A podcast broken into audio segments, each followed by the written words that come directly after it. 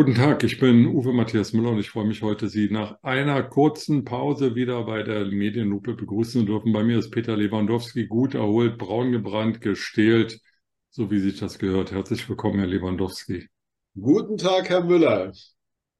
Gestählt müssen Sie auch sein, denn das, was uns äh, gestern als Nachricht erreichte, hat mich jedenfalls also wirklich erschüttert. Es ist ähm, äh, von der Süddeutschen Zeitung ein antisemitisches ähm, Flugblatt entdeckt worden, das der Vorsitzende der Freien Wähler Hubert Aiwanger verfasst haben soll. Er bestreitet das. Sein Bruder hat sich jetzt dazu bekannt. Die Inhalte dieses Flugblattes, jedenfalls soweit mir bekannt, sind dermaßen geschmacklos und außerhalb, also auch nur jeglicher Diskussion, dass ich gar nicht auf einzelne Formulierungen eingehen will. Der bayerische Ministerpräsident und Koalitionspartner der Freien Wähler in Bayern, Markus Söder, hat für morgen einen Koalitionsausschuss einberufen, um die Dinge zu klären. Ähm, wenn Sie nicht mehr dazu zu sagen haben oder andere Erkenntnisse haben, würde ich das Thema damit auch auf sich bewenden lassen und viel lieber mit Ihnen darüber reden, wie kommt die Süddeutsche darauf und dazu, nach weiß ich nicht, 30 Jahren oder so, in denen, nachdem äh, Aiwanger die Schule verlassen hat und dieser Vorfall abgeschlossen war aus damaliger Sicht, jetzt äh, nachzuforschen und auf diese Geschichte zu kommen. Wie gräbt man als Journalist sowas aus?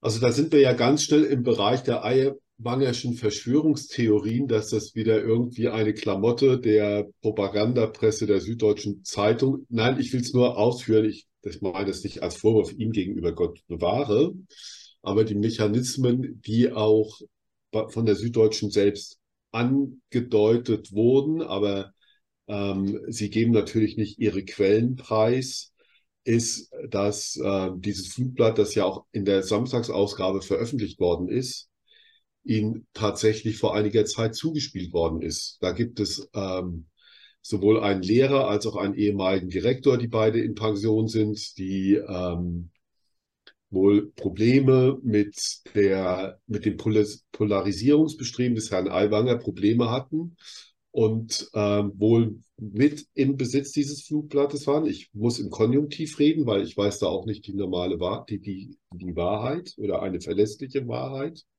Und wenn man so etwas hat, dann geht ein ganz normaler Prozess einfach los, indem man ähm, sich A um die Umstände der damaligen Zeit kümmert auch. Was war das für ein Schüler? Ich meine, Herr Aiwanger mit 17, ein Jahr später volljährig, dann kann man jetzt ja nicht sagen, das war jetzt mal eine Kritzelei von einem Zwölfjährigen, sondern mit 17 hat man ja schon, sollte man ein geistiges Bewusstsein auch haben und nicht sagen, das ist jetzt eine kleine Jugendsünde. Ähm, das heißt, es beginnt eine Umwelt Umfeldrecherche, man spricht mit Leuten, wie war der damals und so weiter und so fort. Und man versucht das natürlich so abzuwägen, dass man nicht einer Hetzkampagne in irgendeiner Form erliegt, weil irgendwelche Leute in einem niederbayerischen Wirtshaus sagen, jetzt zeigen wir es mal dem Hupsi, der ist ja größenwahnsinnig geworden oder sonst wie irgendwas. Das ist der eine Punkt.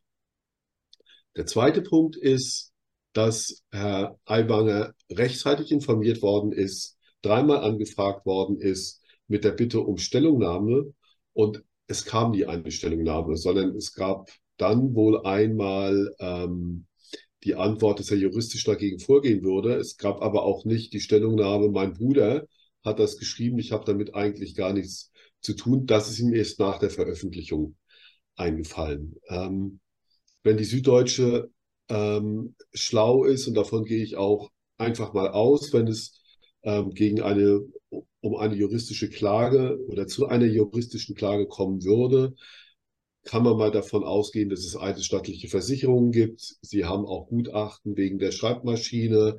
Also es ist jetzt nicht so, dass wir in einer in einem Behauptungsmoment nur sind und am Samstag wurde das veröffentlicht, sondern das hat auch von der Recherche her eine gewisse Relevanz und bei uns würde man sagen, die Geschichte ist eigentlich in trockenen Tüchern. Ja?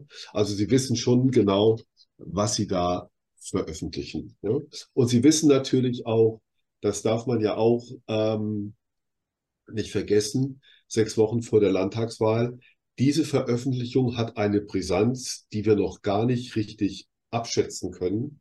Selbst wenn ähm, Herr Aiwanger ähm, das Kabinett verlassen muss und die äh, Freien Wähler jetzt nicht so viele Stimmen bekommen, weil sie ja personell nicht so stark aufgestellt sind.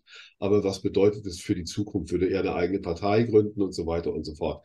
Das heißt, bevor man solche Dinge veröffentlicht, dann wird der Euro fünfmal umgedreht und man guckt, stimmt das alles? Ist das richtig? Können wir das mit gutem Gewissen ähm, veröffentlichen? Paradebeispiel Watergate-Affäre. Wie lange wurde damals recherchiert, bevor man überhaupt da rausgegangen ist? Also mal einen Schnellschuss zu machen, äh, ist da nicht in irgendeiner Form ähm, gegeben. Wenn ich Sie richtig verstanden habe, dann ist, davon gehen Sie aus, bei der Süddeutschen auch überlegt worden, welche Auswirkungen hat die Veröffentlichung auf die Landtagswahl oder auf die politische Situation.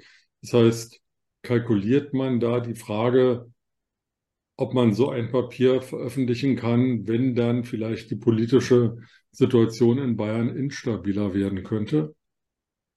Nein, man kalkuliert nicht die Frage, aber man macht sich natürlich mit Sicherheit Gedanken über die Konsequenzen, was das bedeuten könnte. Und das wird, ähm, das wird ähm, mit Sicherheit auch diskutiert. Und weil es ja auch so zurückschlagen kann, ja. Also, dass es hm. die alten Argumente gibt, dass es Stimmungsmache, dass es Meinungsmache, dass es Eingriff in den Wahlkampf, die wollen uns fertig machen. Die gegen Herr Aiwanger steht ja auch für seine Demokratierede in Erding. Das sind wieder die da oben, die irgendetwas machen wollen. Und so solche Argumente werden natürlich auch innerhalb einer Redaktion ähm, beleuchtet und ausgetauscht. Und umso größer ist dann die Notwendigkeit zu sagen, okay, wir können es auch nicht bei einer Berichterstattung einfach lassen, sondern wir haben noch mehr. Wir müssen uns auch abgesichert haben. Ob das eidesstattliche Erklärungen sind, ob das diese Gutachten sind. Das hat ja am Samstag oder am Freitagnachmittag erstmal begonnen und setzt sich jetzt immer weiter fort. Und jetzt kommt natürlich auch eine gewisse Aktualität rein. Aber da geht man schon mit einem allumfassenden Blick hinsichtlich der Reaktionen auch mit um. Ähm, letztendlich aber zu sagen, wir bringen das nicht, wenn wir davon überzeugt sind, weil das die Wahlen in irgendeiner Form massiv beeinträchtigen könnte. Dazu ist man dann doch zu sehr journalistisch der Wahrheit verpflichtet. Herr Lewandowski, wir wissen nicht, ob Herr Aiwanger oder sein Bruder das Flugblatt verfasst hat. Vielleicht lernen wir es bald. Ähm, also die Rolle von Herrn Aiwanger ist da noch ein bisschen im Zwielicht. Insofern lassen wir uns darüber jetzt nicht spekulieren. Auf jeden Fall ist das Ganze extrem unappetitlich. Ähm, Sie haben ähm, auf die Auswirkungen der Landtagswahl am 8. Oktober hingewiesen und auf die Frage überhaupt des politischen Parteiensystems in Bayern. Ich bin, in der, ich bin vor einigen Tagen in Augsburg durch die Stadt gefahren worden und da fiel mir ein Wahlplakat auf, ich glaube von der SPD. Und dann fiel mir ein Wahlplakat auf von der ÖDP. Und dann fielen mir zehn Wahlplakate wieder von der SPD auf. Ich habe auf der ganzen, Freie auch, ich habe auf der ganzen Fahrt kein einziges Wahlplakat der CSU gesehen. Mag ja Zufall gewesen sein, so, aber ich lese auch, dass es Unzufriedenheit innerhalb der CSU gibt mit der Organisation des Wahlkampfes, des Landtagswahlkampfes, weil alles auf Markus Söder zugeschnitten ist, der sich in Festzelten tummelt und dort auch sehr erfolgreich Reden hält, aber dass die Partei eben nicht breit genug aufgestellt sei und dass es eigentlich gar kein Thema gäbe, weil das Einzige, was als Botschaft rüberkommt, ist, läuft doch alles super, lasst es uns so weitermachen. Und es läuft alles super, lasst es uns so weitermachen, bezog sich eben auch auf die Koalition mit den Freien Wählern. Ein Parteivorsitzender, Robert Aiwanger, der in eine solche Affäre verstrickt ist, kann nach meiner Auffassung nicht Parteivorsitzender bleiben und schon gar nicht Landesminister. Er ist ja für Wirtschaft zuständig in Bayern. Wenn die Freien Wähler nun auf Aiwanger verzichten müssen, dessen Partei ja noch viel stärker auf ihn als Person zugeschnitten ist, was bedeutet das für eine mögliche Wahl am 8. Oktober und für die Stellung der CSU? Also ich glaube, dass Herr Söder ähm, all die Jahre Herrn Aiwanger erstmal unterschätzt hat. Es ist ja auch kein Geheimnis, dass man immer sagt, ja, der Hupsi und dann sagt der Opfesoft und all diese Geschichten, dass dahinter aber ein sehr berechnender, schlauer Kopf steht, egal wie seine Gesinnung ist, ja, und man könnte auch sagen, das ist ein niederbayerischer Bauernbüffel, der ist halt bauernschlau. Ähm, und Söder hat immer gedacht, der ist ein bisschen dumm und wir haben ja oder einfältig, so wie er auch halt rüberkommt. Aber das ist eine Trickkiste, mit der er auch arbeitet. Er kann in Bierzelten ja ganz anders und das kann er seit Jahren. Er hat ähm, gegen den Euro-Rettungsschirm von Frau Merkel und hat ihr zugerufen 2012, wir sind die Alternative und ist schon immer durch Marketing-Sprüche aufgenommen. Die CSU lag an einem Punkt, Herr, Herr Söder hat sein Schicksal mit der der Partei verknüpft, weil er sich als der alleinige Retter sieht und auch immer gesehen hat. Deswegen ist er auch bayerischer Ministerpräsident geworden. Und er steht dafür, gegen den Trend gearbeitet zu haben. Die CSU lag einmal bei 42 Prozent bei Umfragen, ich glaube vor einem Jahr. Das hat ihn nochmal sicherer gemacht. Seitdem geht es bergab. Und es rächt sich auch, dass kein inhaltlicher flächendeckender Wahlkampf gemacht wurde, sondern dass es tatsächlich auf die Person Söder komplett und deren Parolen zugeschnitten ist.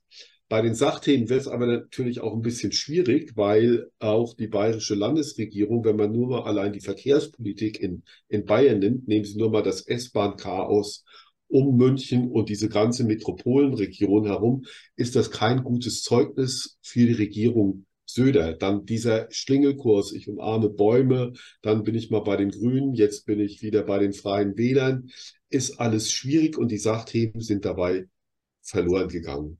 Was passieren wird, und das ist tatsächlich das Spannende, ähm, ich denke mal, dass die AfD dort gestärkt herausgehen wird aus den Wahlen, dass ein Herr Söder eigentlich nach meinem Dafürhalten seinen Wirtschaftsminister entlassen muss. Ob die Freien Wähler dann an ihm festhalten, ähm, glaube ich, könnte so eine niederbayerische Trotzreaktion auch einmal kommen, weil der Mann ist ja nicht unbeliebt. Ja, der füllt Bierzelte. Ja. Herr Söder war ganz glücklich, neulich äh, eine Veranstaltung vor Eiwanger gehabt zu haben mit 1200 Zuschauern und am nächsten Tag kam er mit 1000 500 Zuschauern. Ja, das darf man alles nicht unterschätzen. Aber in welche Klemme gerät die CSU nach der Landtagswahl? Mit den Grünen können sie nicht koalieren. Das ist ja der große Gegner momentan. Sie könnten auch mit den Freien Wählern, wenn es da wieder noch immer den Vorsitzenden Aiwanger gibt, das ist die Frage der Partei, können sie nicht koalieren. Gegen die AfD haben sich eindeutig abgegrenzt, zu Recht, ja können sie auch nicht koalieren. Das heißt, sie haben keine Optionsmöglichkeiten und das wird schwierig und die SPD wird davon nicht profitieren, sondern die wird weiterhin bei ihren acht Prozent in irgendeiner Form verkümmern. Die Grünen werden es nicht so schnell schaffen, da Tempo aufzubringen, weil wir dürfen eins nicht vergessen. Bayern ist und war schon immer ein tief konservatives Land. Wenn man sich jetzt die Meinungsumfragen auch anschaut, CSU bei 37 Prozent, AfD 14 Prozent, ähm, die Freien Wähler auch 10 bis 14 Prozent. Da sind wir bei Franz Josef Strauß Mehrheiten aus, äh, aus der Vergangenheit. Und ähm, deswegen ist die große Frage, wie regierungsfähig wird man dann in Bayern sein? Und was bedeutet das auch für eine gewisse Kanzlerkandidatur in der CDU. Ja, also dann haben wir noch einen Kandidaten bei der CDU, der geschwächt ist, weil auch Herr Merz ist ja nicht der große, starke Mann. Ähm, und das wird sehr schwierig. Und manchmal, glaube ich, wird sich die Ampel sagen, naja, zwei Jahre haben wir noch Zeit. Das wird sich nochmal alles regeln, was Herr Scholz ja sowieso die ganze Zeit sagt. Also das hat bundespolitische Auswirkungen auf jeden Fall. Also bis auf den vorletzten Halbsatz war ich sehr glücklich mit Ihren Aussagen, aber naja, man kann nicht alles sagen. Herr Lewandowski, das war ein tiefer Blick ähm, in die Werkzeugkiste des Journalismus und ein sehr fundierter Ausblick auf äh, die Gegenwart und Zukunft der bayerischen Landessituation mit möglichen Auswirkungen auf die Bundespolitik warten wir mal Meseberg ab und den weiteren Streit in der Ampelregierung, dann wird sich da vieles wieder relativieren. Aber der 8. Oktober wird spannend. Wir dürfen nicht vergessen, da sind auch Landtagswahlen in Hessen. Die Bundesinnenministerin will ja da Ministerpräsidentin werden. Davon ist sie so weit entfernt wie die Russen von der Mondlandung. Ähm, aber auch hier in Bayern schien alles in trockenen Tüchern zu sein und jetzt ist alles ganz anders. Die Dinge können sich ändern. Genau. Vielen Dank für heute. Ich danke Ihnen.